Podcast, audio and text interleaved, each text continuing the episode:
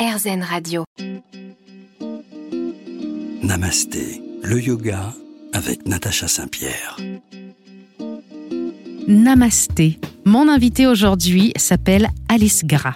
Née en 1996, Alice est diplômée de l'EDEC Business School en management, puis de Stanford en relations internationales et droit international et finalement de la London School of Economics en finance, comptabilité et philosophie. Elle travaille aujourd'hui dans l'un des principaux cabinets internationaux de conseil. Elle vient de publier un livre qui parle de eh bien, qui parle de yoga. Parcours surprenant et femme étonnante, restez avec nous, c'est tout de suite. Namasté, le yoga avec Natacha Saint-Pierre. Bonjour à tous et bienvenue dans Namasté. Aujourd'hui, notre invitée Alice Gras est là avec nous. Bonjour Alice. Bonjour Natacha. Comment allez-vous? Ça va très bien, merci. Alors, je me demandais, et je pense que nos auditeurs se demandent, comment des études en relations internationales, en droit, en management et en finance mènent au yoga ah, C'est une vaste question. en fait, je pense que hum, quand j'ai fait mes études, c'est en fait il y avait plein plein de sujets qui m'intéressaient. Donc euh, vous l'avez dit, le management, la finance, la compta, la philo, euh, le droit international, il y avait plein de choses qui m'intéressaient et, euh, et je voulais un peu toucher à tout. Et moi, quand il y a quelque chose qui m'intéresse, je, je creuse vraiment ça explique euh, tous les diplômes que j'ai. Mais euh, je pense que ça suffit pas. Et euh, il y a un moment dans ma vie où j'ai rencontré le yoga. Et mhm. je pense que c'est pas du tout incompatible d'avoir ces études très cartésiennes, très nombreuses, et puis cette dimension plus, plus spirituelle du yoga. Et je pense que on pourrait tous en faire de même.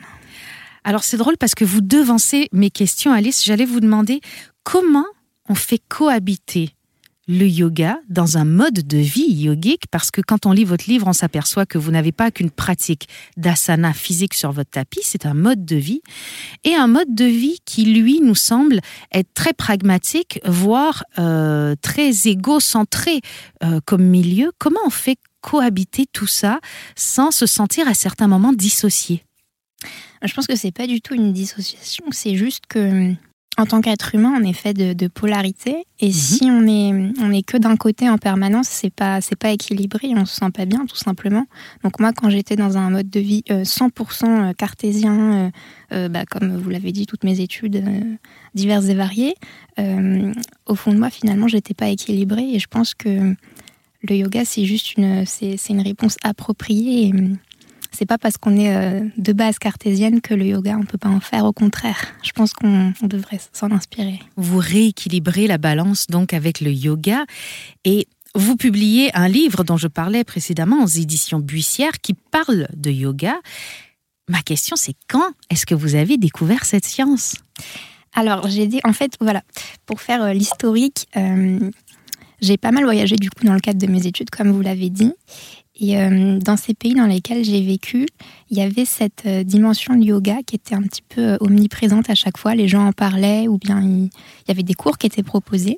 Et ça, c'était quelque chose avec laquelle j'avais jamais été en, contact en France. Alors évidemment que ça existait, mais moi, j'étais pas en contact avec ce milieu.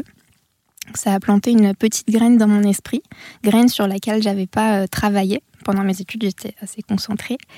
Euh, et c'est dans le dernier pays dans lequel j'ai vécu avant d'entrer en France, donc c'était, euh, j'étais à Londres. Euh, c'était un moment un peu compliqué justement, je pense, parce que j'étais pas toutes ces années, j'avais négligé cet aspect qui m'a été apporté par le yoga, cet aspect plus ancré, plus centré, plus spirituel peut-être. du coup, j'ai pris quelques cours de yoga de façon très très ponctuelle, mais c'était mon, vous êtes passé devant un studio et vous vous êtes dit tiens, je vais rentrer, je vais tester, je pense que j'en ai besoin Ou c'est une amie qui vous a amené Comment vous avez franchi le pas? En fait, j'avais pas mal de, problèmes de santé, justement. Euh, je pense aussi parce que, bah, comme je vous l'ai dit, j'étais très déséquilibrée et trop cartésienne, finalement. Mhm. Et j'ai cherché une, autre façon euh, d'aller mieux parce que ce qu'on me proposait jusqu'à présent, ça me, ça me convenait pas, tout simplement. Donc j'ai cherché euh, une autre façon je me suis dit, bon, je vais peut-être faire un cours de yoga, on verra bien.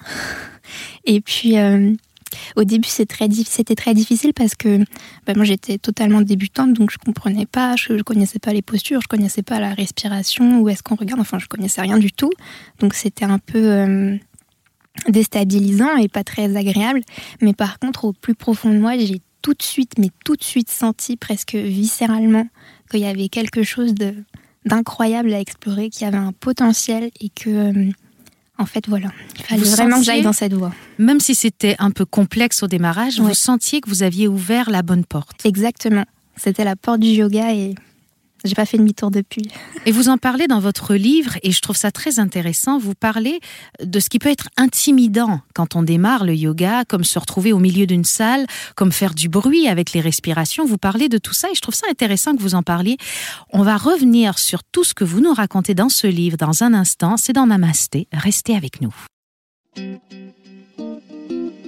Namasté, le yoga avec Natacha Saint-Pierre. Aujourd'hui, je suis avec Alice Gras, auteur du livre Yoga. D'ailleurs, sur la couverture de votre livre, Alice, en sous-titre, on lit Comment il a changé ma vie et pourrait changer la vôtre.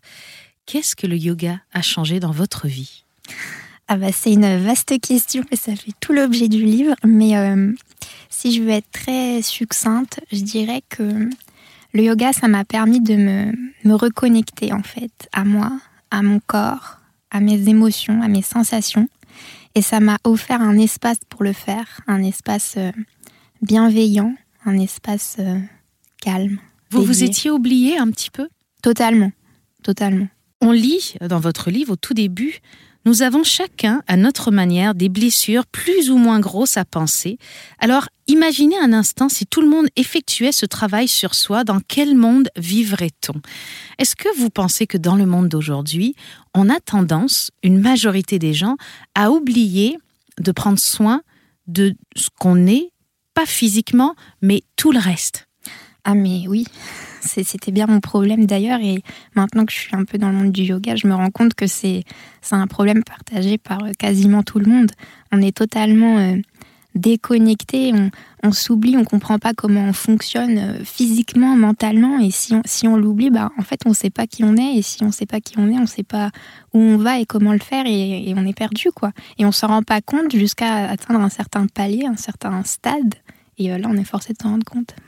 Alice, est-ce que vous étiez devenue vos études? C'est-à-dire, est-ce que vous étiez devenue une étudiante en management, une étudiante en droit? Est-ce que vous, quand on vous demandait qui es-tu Alice, vous saviez répondre à cette question autrement que par vos fonctions avant de faire du yoga? Non, alors répondre euh, à la question qui on est, je pense que c'est très compliqué déjà, même aujourd'hui. qui on est, c'est une vaste question.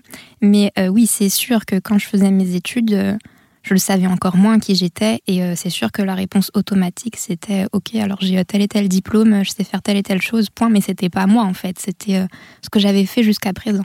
Et là, je vous cite, je reprends une phrase de votre livre, Je suis quelqu'un d'extrêmement rationnel, qui ne croyait en rien sinon au matériel, et qui était jusqu'à présent totalement hermétique à toute forme de spiritualité.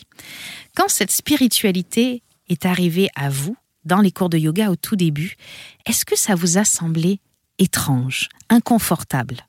Ah ben oui, parce que comme j'étais pas du tout... Euh, j'avais aucune notion, je connaissais personne euh, de ce milieu, j'avais jamais vu, j'avais jamais euh, essayé de comprendre. En fait, c'était un monde totalement étranger et du coup, c'est vrai que ça, bah ça, il m'a fallu un, petit peu de, de, temps pour comprendre et m'y faire.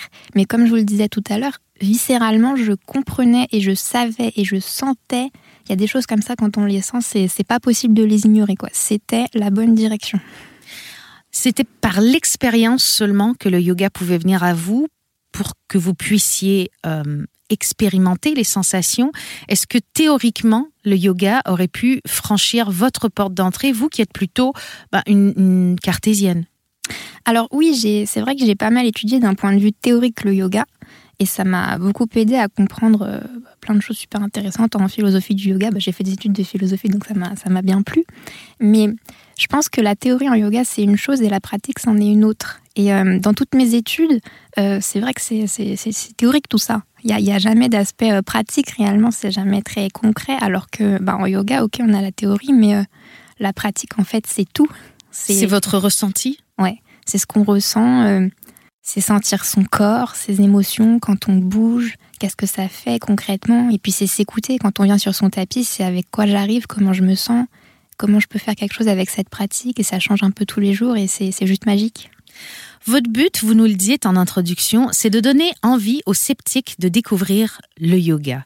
Est-ce que vous pensez que vous allez y parvenir, que vous y parvenez déjà un tout petit peu? Ah bah j'espère. Et puis euh, c'est vrai que j'ai reçu pas mal de messages depuis que j'ai sorti ce livre.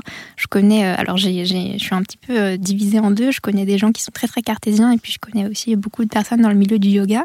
Et c'est vrai que j'ai pas mal de retours bah, de personnes qui sont qui, qui, qui, connaissent pas du tout le yoga en fait et qui sont un peu dubitatives et qui, qui, qui me disent Hum, ça me dit bien ton livre, je vais commencer. Et puis il y en a qui, qui l'ont lu et qui, qui m'ont dit qu'ils étaient touchés et qui comprenaient un peu euh, pourquoi j'étais si passionnée. Et que, bah, du coup, en fait, mon idée, c'était que qu'il y a un cheminement de pensée pour des gens qui, qui n'y auraient jamais, en fait, euh, qui n'auraient jamais côtoyé ce monde.